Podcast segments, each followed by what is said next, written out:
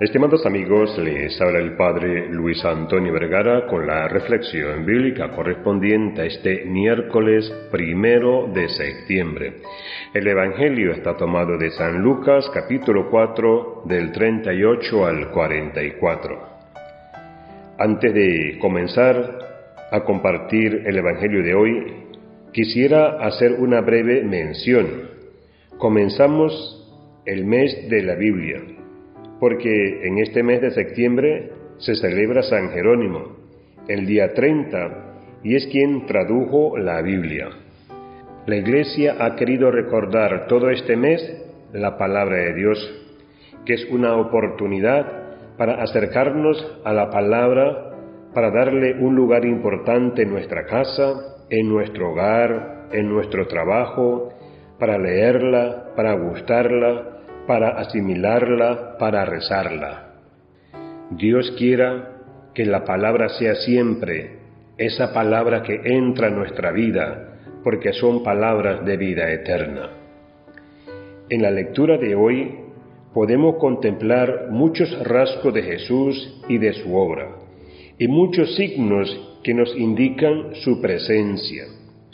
Jesús cercano a la vida de los que le rodean, entra en casa de Simón, no deja de atender a su suegra, se acerca a ella y aleja de ella la enfermedad.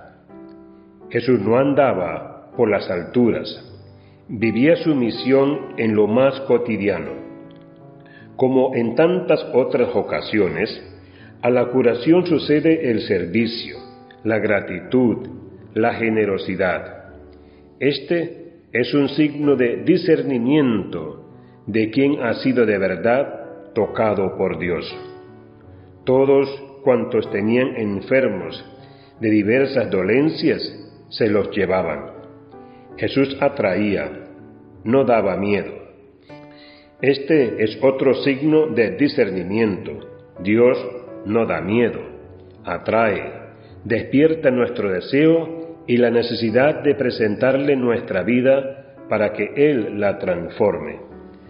Poniendo Él las manos sobre cada uno de ellos, los curaba. Jesús se daba el tiempo para estar con cada persona. Su capacidad de entregarse a lo que la vida le presentaba era muy grande, como también lo era su cercanía física con aquellos a los que curaba cercanía que ya era parte de la curación. Tú eres el Hijo de Dios. Tanta humanidad tiene que ser divina. Hasta los demonios perciben esto. En Jesús se tocan los opuestos, lo humano y lo divino. Jesús nos enseña a ser plenamente humanos. Jesús se retira a la soledad él es consciente de dónde está el manantial de su vida. Tiene en perspectiva siempre su misión y no se deja distraer de ella.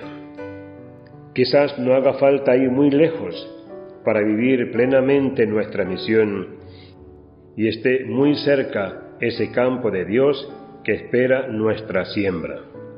Solo necesitamos cercanía, tiempo y abrir nuestros ojos para escuchar su llamada. Que Dios les bendiga a todos.